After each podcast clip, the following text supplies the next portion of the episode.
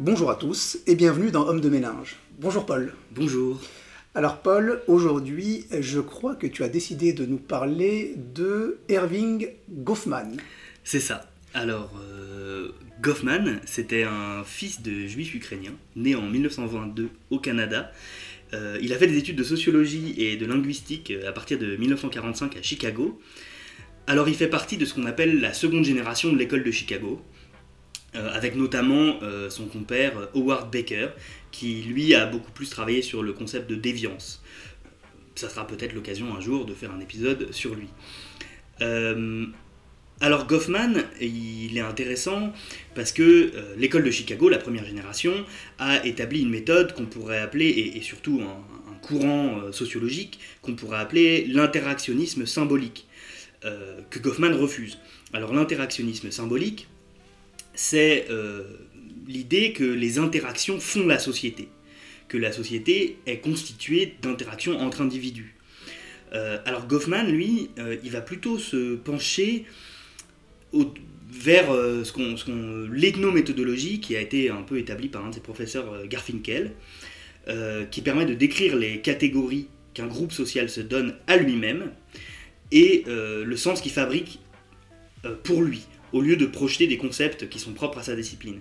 Et du coup, Goffman, en fait, il, refuse cette appellation d'interactionnisme symbolique et euh, il, va plutôt s'orienter vers euh, de l'observation participante euh, et en fait il va, il va un peu trouver un entre-deux entre, le, structuralisme et, et l'interactionnisme où il va quand même parler d'institutions et de structures tout en se concentrant, en fait, c'est pour ça qu'on dit qu'il appartient quand même à l'école de Chicago, il se concentre, sa thématique d'étude, ça reste l'interaction. Euh, alors du coup, la méthodologie de l'observation participante, c'est euh, en fait quelque chose qui met en place dans la lignée euh, d'un ethnologue bien très influent pour l'école de Chicago, qui est Malinowski, qui a écrit notamment Les Argonautes du Pacifique occidental.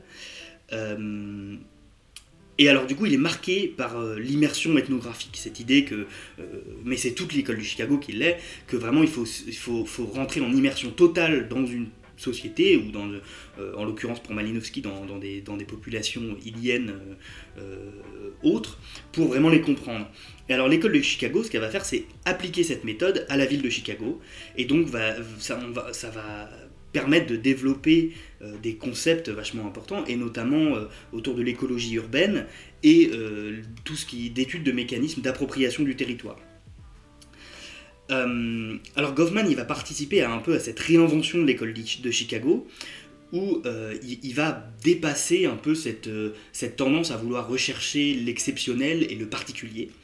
Donc pour sa thèse, par exemple, ça, commence à ce moment-là, il va dans les, dans les îles Shetland, au nord de l'Écosse, et là, il, opère un peu une rupture avec la méthodologie de Malinowski, et au lieu d'observer des phénomènes culturels et sociaux qui sont du coup différents et exotiques, on va dire, il va s'intéresser aux interactions banales, aux, discussions qui, qui peuvent surprendre à l'hôtel, euh, aux interactions qui, qui ont euh, rien de spectaculaire, rien de particulier.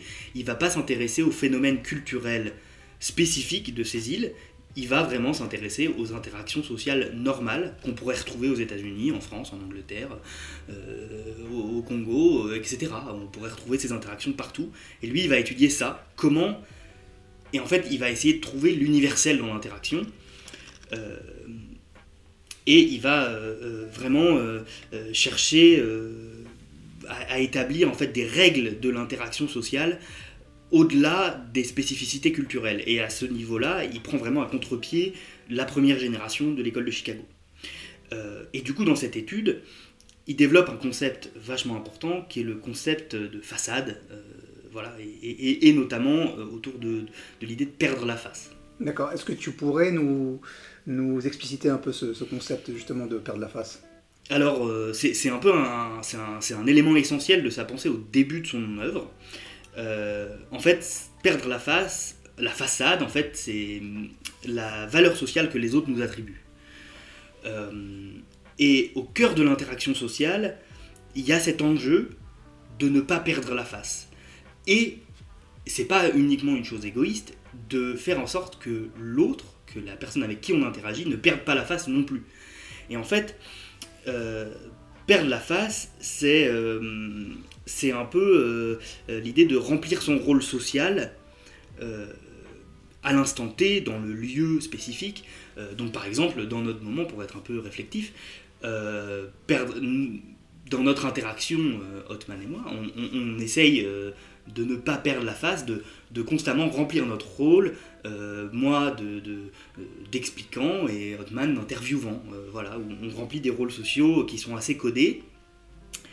Euh, voilà, alors en fait c'est un peu le début de son œuvre, ça, ça, commence comme ça, et après du coup il va s'intéresser notamment, et c'est de ça que j'ai envie de vous parler aujourd'hui, de l'asile, et il va faire quatre études dans les, qui va ensuite qui va ensuite rassembler dans un livre, euh, dans, une, dans un asile euh, à Washington. Euh, alors le livre, il s'appelle Asile, études sur la condition sociale des malades mentaux. D'accord. Est-ce que tu peux nous présenter ce, livre? Alors du coup, ce livre, c'est une étude ethnographique. Donc encore une fois, c'est l'idée de l'étude ethnographique en immersion. Goffman, en fait, il va, se présenter comme l'assistant du directeur de, l'asile psychiatrique. Euh, et en fait, il va passer la plupart de son temps, et la majorité de ses, interviews et de ses, observations sont faites auprès des malades. En fait, il va s'intéresser, euh, et c'est un peu euh, novateur pour l'époque, et, pour la sociologie, et même pour tous les champs d'études, il va s'intéresser à la façon dont le malade vit subjectivement ses rapports avec l'environnement hospitalier. du coup, il a publié quatre études en 1961, ensuite il les a rassemblées dans ce livre, et euh, en fait, ce livre, il a eu une importance assez, euh, assez grande dans le processus de désinstitutionnalisation. Donc du remplacement de l'enfermement euh, en asile, ou, en hôpital psychiatrique, aujourd'hui on appelle plus ça des asiles, par des soins en ambulancier. Et ça a donné lieu notamment, par exemple, à des mouvements en, psychiatrie ou en psychologie, comme des mouvements anti-psy, qui sont beaucoup appuyés sur les études de Goffman, et qui ont permis en fait de repenser le soin euh, et de repenser la maladie mentale en dehors du cadre de l'enfermement et euh, dans la, euh, dans le changement de société. Après, il n'a pas été seul. Par exemple, on peut penser avant lui, euh, a, aussi travaillé sur des questions comme ça. Au même moment, il y avait aussi, enfin un peu plus tard, il y, a, Foucault qui a beaucoup travaillé sur ce genre de questions, sur le fait que l'enfermement, au final, n'aide pas la maladie. Euh, alors du coup, en fait, il, va justement prendre cette étude, c'est un peu un des premiers à analyser le, la maladie mentale, non pas comme une maladie euh, médicale, mais comme une maladie sociale en fait. Il va décrire un fou comme quelqu'un qui n'arrive pas à remplir ses rôles sociaux, euh, ou, peu en tout cas. du coup, qui va, pour reprendre le concept de perdre la face, qui va en fait dans, ses interactions ne plus respecter ses rôles et du coup va faire soit va perdre la face lui ou faire perdre la face des autres et du coup va, un peu euh, euh, transgresser euh, l'interaction et du coup va être considéré comme fou va se considérer comme fou. la folie c'est quelque chose qui est culturellement ancré. par exemple, entendre des voix, on reparlera ça un peu dans le, parcours biographique pré-internement, entendre des voix, c'est euh, dans notre culture euh, occidentale vu comme un élément central de la folie, de la maladie mentale, de la schizophrénie ou de la euh, maniaco-dépressif par exemple, alors que dans certaines cultures, c'est attaché à du mysticisme, à une valeur magique, extrêmement positive. voilà, alors que dans nos sociétés, c'est extrêmement péjoratif d'entendre des voix. en tout cas, dans nos sociétés contemporaines. et du coup, dans cette, euh, étude, en fait, Goffman, il va, son, objectif dans cette enquête, c'est, euh, et là je cite, d'établir une théorie sociologique de la structure du moi. Donc en fait, il veut euh, partir justement de, de comment l'institution de l'asile va déconstruire le moi et va en fait permettre d'apprendre ce qu'est le moi dans la société extérieure à l'asile.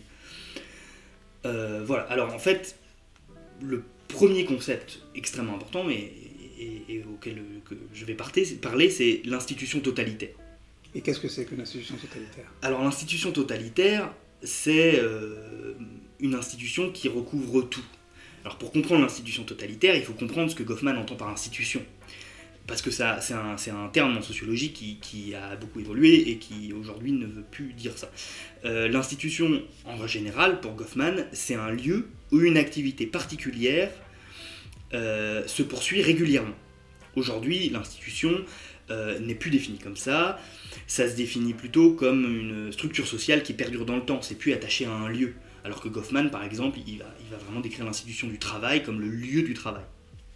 Alors qu'aujourd'hui, euh, par exemple, on pourrait décrire la famille comme une institution, non pas euh, dans le lieu de la maison, mais dans euh, sa temporalité tout au long de la vie, en fait.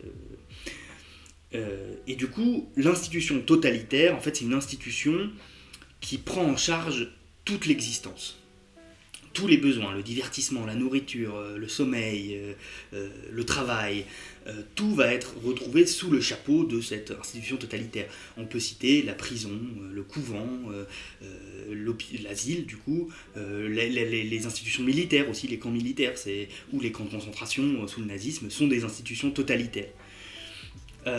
Alors, d'ailleurs, il faudrait peut-être faire un peu une aparté, parce que institution totalitaire, c'est une traduction spécifique de Goffman. On pourrait aussi traduire ça comme institution totale, qui a peut-être un, attachement moins péjoratif, même si dans l'étude de l'asile spécifiquement, le terme d'institution totalitaire, ou totale, est péjoratif pour Goffman.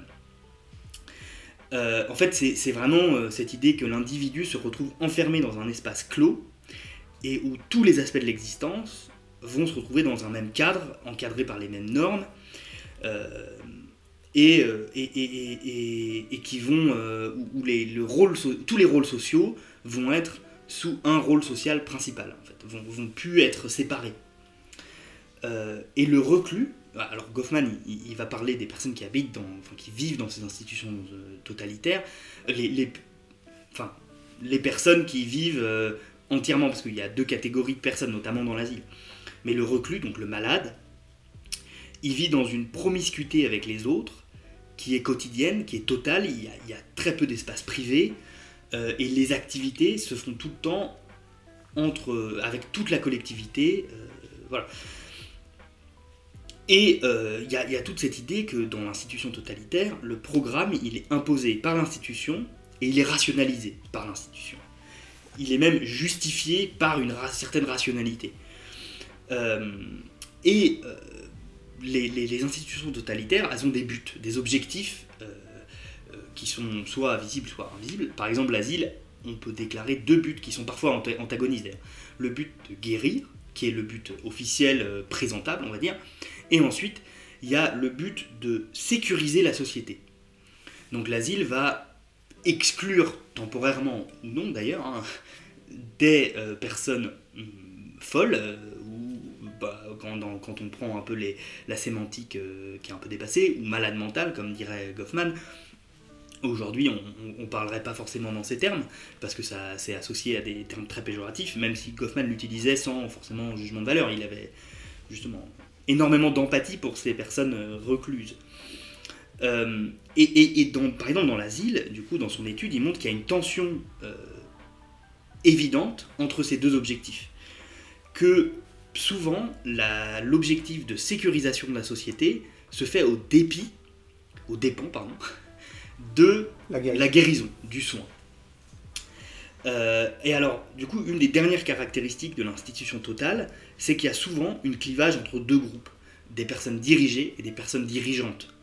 Donc, par exemple, le personnel soignant et les malades, ou euh, dans le cadre du couvent, les nonnes et euh, la, la, la, la- comment, comment on appelle ça, euh, la mère. euh, Mhm. Supérieur. Supérieur, voilà, merci. Euh, et, et le reclus, il est complètement enfermé. Donc la personne dirigée est complètement enfermée. Alors que le personnel, donc la- les dirigeants, peuvent sortir de l'institution totale. Et eux, en fait, ne- n'ont pas un vécu de l'institution totale comme institution totale. Pour eux, c'est une institution générale. C'est le travail, par exemple. Euh, Il y a un parallèle à faire avec la prison. Parce que ça, ah oui, clairement, la prison, pour, pour Goffman, la prison est une institution totale. C'est clairement ça. hein. C'est, qui fonctionne sur les mêmes ressorts. D'exclure de de la société et puis de guérir Voilà. ou réinsérer. Voilà, exactement. Alors après, l'asile, euh, enfin par exemple on voit dans le film euh, euh, Vol au-dessus d'un nid de coucou euh, qu'en fait l'asile elle a quand même un mécanisme particulier de remise en question systématique euh, de la rationalité du reclus.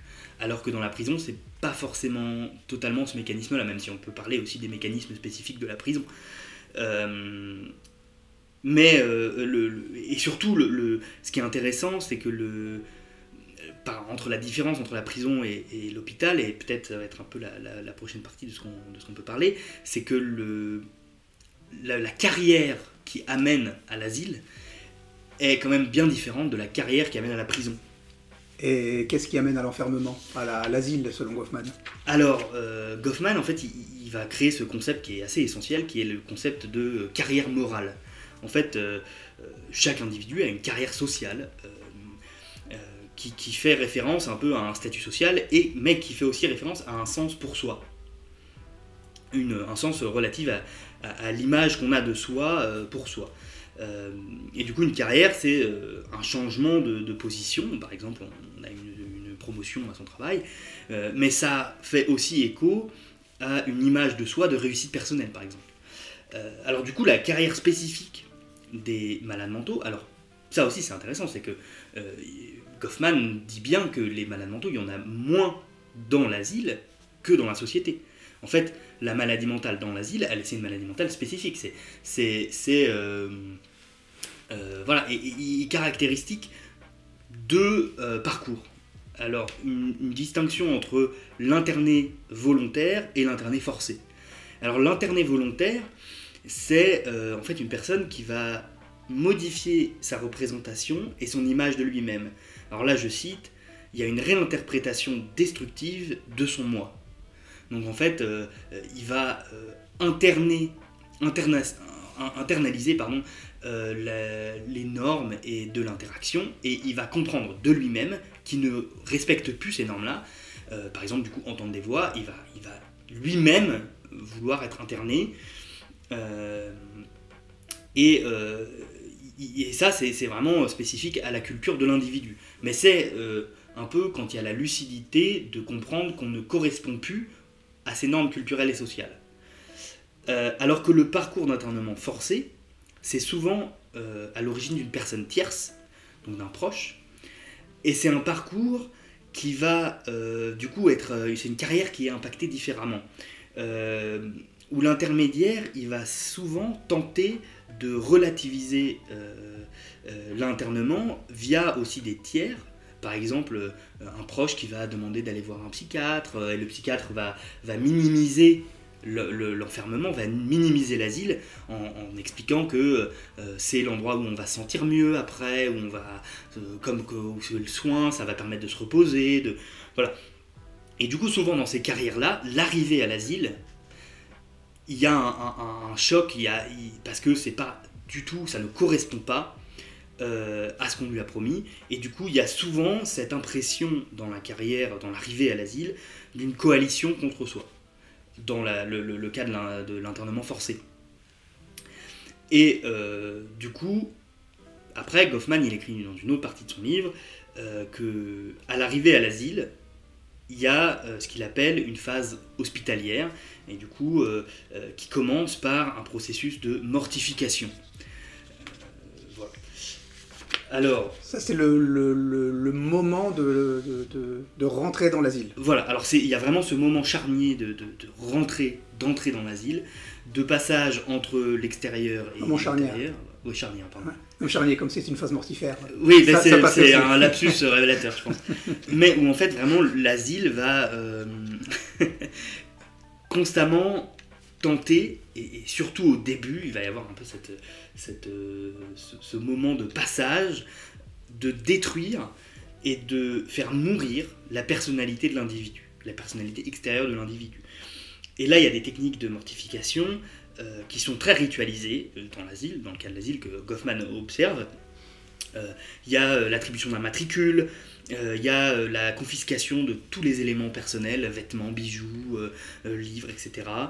Y a la- et ensuite, il y a le, le rituel de la douche de la coupe de cheveux, par exemple, qui se retrouve avec euh, le- le- l'environnement militaire.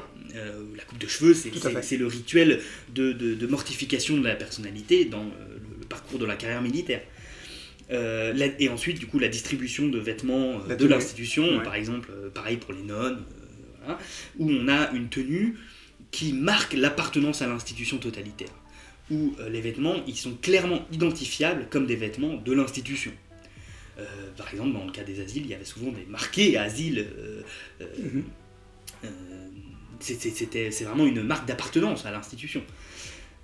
Et ce rituel, il permet aussi au personnel soignant de tester la docilité du nouveau reclus, euh, pour voir s'il est prêt à assumer le rôle du reclus soumis, ou s'il va y avoir une, confrontation un peu plus grande.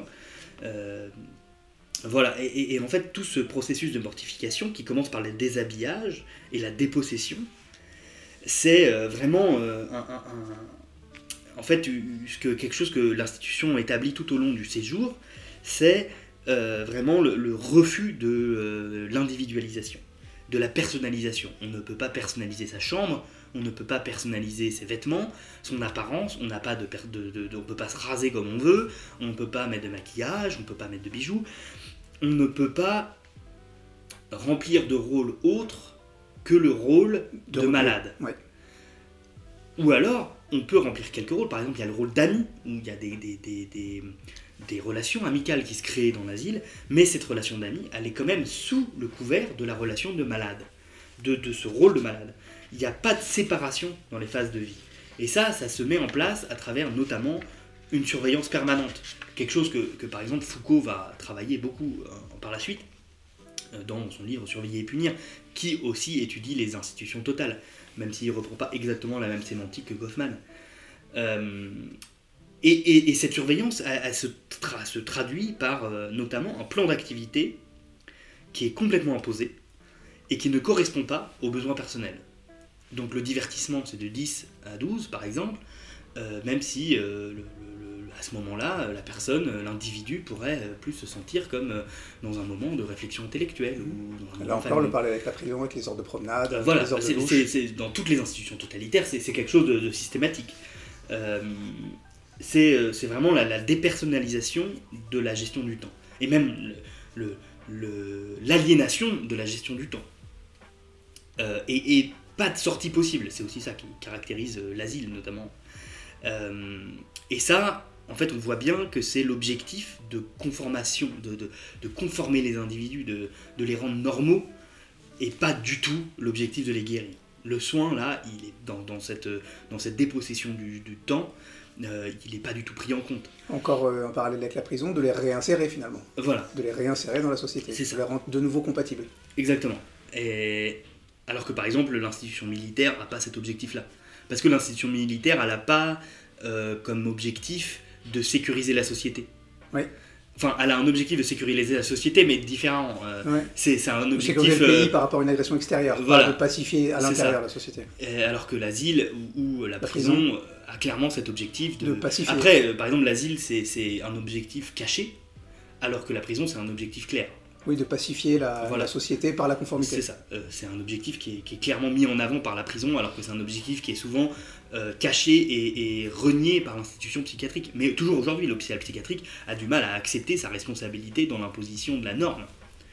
Euh, c'est quelque chose qui, qui se travaille et qui d'ailleurs a, a- a- a malheureusement est revenu en, force. L'hôpital psychiatrique a, vécu un, un âge d'or dans les années 2000, euh, 90-2000, où, euh, c'est devenu euh, euh, plus sain, on va dire. Du coup, cette perte d'autonomie dans l'action, en fait, cette capacité d'entreprendre des actions indépendantes, c'est vraiment un processus d'infantilisation où il y a une rationalisation de la servitude, où l'insti- l'institution propose des justifications rationnelles pour constamment excuser ces procédés de mortification, de l'hygiène, de la sécurité, etc. Alors que la raison réelle, c'est la gestion collective. C'est le fait que c'est compliqué de gérer beaucoup de personnes. Et du coup, bah, c'est plus facile s'ils ont tous les mêmes vêtements, parce qu'on peut tous les laver ensemble. C'est plus facile si on gère le temps euh, de manière collective et non pas individuelle. Et encore une fois, ça montre que euh, euh, il une- il y a un conflit euh, intrinsèque entre l'institution et les besoins humains des reclus et les besoins de soins, et donc de l'objectif de soins, que l'institution rentre en fait en, conflit total avec elle-même. Euh, mais, mais c'est, parce que l'objectif de sécuriser la société, quelque part, en fait, il, prime, malheureusement. Euh, voilà, alors... C'est moins médical que social. C'est ça. Et c'est pour ça que la maladie mentale, c'est une maladie sociale pour Goffman. Euh, alors, je ne sais pas si on a encore beaucoup de temps. On a encore 5 minutes. Ok, et ben peut-être qu'on peut parler du coup de euh, comment, après la mortification, l'institution de l'asile euh, fait advenir une nouvelle personnalité, et ce que Goffman appelle le processus de réinterprétation. donc comment tous les comportements du reclus vont être interprétés à travers l'objectif de l'institution. Euh, alors le mauvais patient, dans, cette, dans cette réinterprétation, le mauvais patient, il se soumet pas, par exemple. Et il y a pathologisation de la résistance. Donc ne pas vouloir accepter les règles arbitraires de l'institution va être pathologisé. Ça va faire partie de la pathologie mentale, alors que ça pourrait juste être une tentative de retrouver de l'autonomie, qui, euh, serait vécue euh, de façon totalement normale en dehors de l'asile. et du coup, il y, a certains comportements euh, qui sont des, réactions en fait aux conditions d'existence et qui sont pas du tout liées aux troubles euh, mentaux, euh, par exemple schizophrènes, qui sont juste vraiment des tentatives d'autonomie, qui vont être interprétées constamment par l'institution. Et là, Goffman, il, fait appel à une, une étude d'un psychologue, Rosnan, qui est qui, met en, place euh, ce concept d'étiquette, et peut-être un peu, je vais peut-être après m'arrêter euh, et on reprendra pour un épisode. Je pense que ça méritera. Voilà, c'est que, en fait, cette étiquette, je vais juste du coup parler de, ça, comme un, cliffhanger, euh, de cette étude qui, où en fait, Rosnan, il a envoyé des élèves dans un institut psychiatrique, et les élèves ont tous donné les mêmes symptômes, d'entendre des voix, ils ont de, de, d'hallucinations auditives. Et ils ont tous eu un diagnostic schizophrène ou maniaco-dépressif. Et alors, après le diagnostic, tous les élèves, qui étaient des personnes qui n'étaient pas atteintes de ces troubles, ont euh, eu un comportement dans toute leur interaction qui, n'était, euh, qui sortait du qui était asymptomatique. Ils ont complètement arrêté d'avoir des hallucinations auditives. Et ils ont mis entre 7 et 52 jours à sortir de l'asile. Et en fait, ils expliquent que le diagnostic change l'image du patient, que l'étiquette euh, du diagnostic va en fait rendre la sortie de l'asile extrêmement compliquée, où tous euh, les gestes, toutes les, les, même le, le, fait qu'on va se présenter comme asymptomatique peut être interprété comme une pathologie. Et alors après, ce qui est intéressant, c'est que Rosnan, il y a, dans son étude, euh, il y a eu une seconde partie où en fait des, des psychiatres ont voulu défendre l'hôpital psychiatrique et l'asile, et euh, ont voulu. Euh, et en fait, on dit qu'ils étaient capables de savoir si c'était des faux ou des vrais patients. Et alors Rosnan a dit d'accord, bah, vous allez voir si vous savez euh, déceler les faux patients que je vous envoie. Et en fait, Rosnan, il a arrêté d'envoyer. Il a, il a envoyé personne. Et là, les psychiatres ont dit ah bah regardez, celui-là, c'était un faux patient. Et, en fait, du coup, dans les faux patients, il y avait quand même des personnes atteintes de troubles. Et en fait, ça montre que, que le, diagnostic a un, rôle social qui est d'imposer de, une étiquette particulièrement péjorative qui fait rentrer l'individu dans l'institution totale et qui fait rentrer dans ce processus de mortification. Euh, alors du coup, euh, ce, livre, il reste encore deux parties, euh, dont on parlera probablement dans, un, épisode, 2, épisode où on, va parler plutôt du, des conclusions de son, de son étude, et avant ça, de, de, tout, de toutes les stratégies que les individus ont pu avoir pour s'autonomiser dans l'institution et des différents parcours de vie dans l'institution qui sont particulièrement intéressants, euh, analysés par Goffman. Merci beaucoup. Paul, merci beaucoup, c'était absolument passionnant et euh, on a hâte de, de découvrir euh, bah, du coup l'épisode 2 pour voir la suite de, de, ton analyse du travail de Goffman qui, ma foi, je connaissais pas mais qui est vraiment intéressant. Oui, c'est assez, assez, fascinant et j'espère euh, pouvoir euh, peut-être un peu plus tard euh, explorer aussi d'autres parties de son œuvre, notamment le livre Stigmate qui est particulièrement intéressant pour comprendre le poids de la société sur les individus en dehors de l'institution totale justement dans, dans, la vie normale. Merci beaucoup. Comme tu as carte blanche, je suis sûr que tu le feras. Merci beaucoup Paul, à la semaine prochaine. À la semaine prochaine. Au revoir. Au revoir.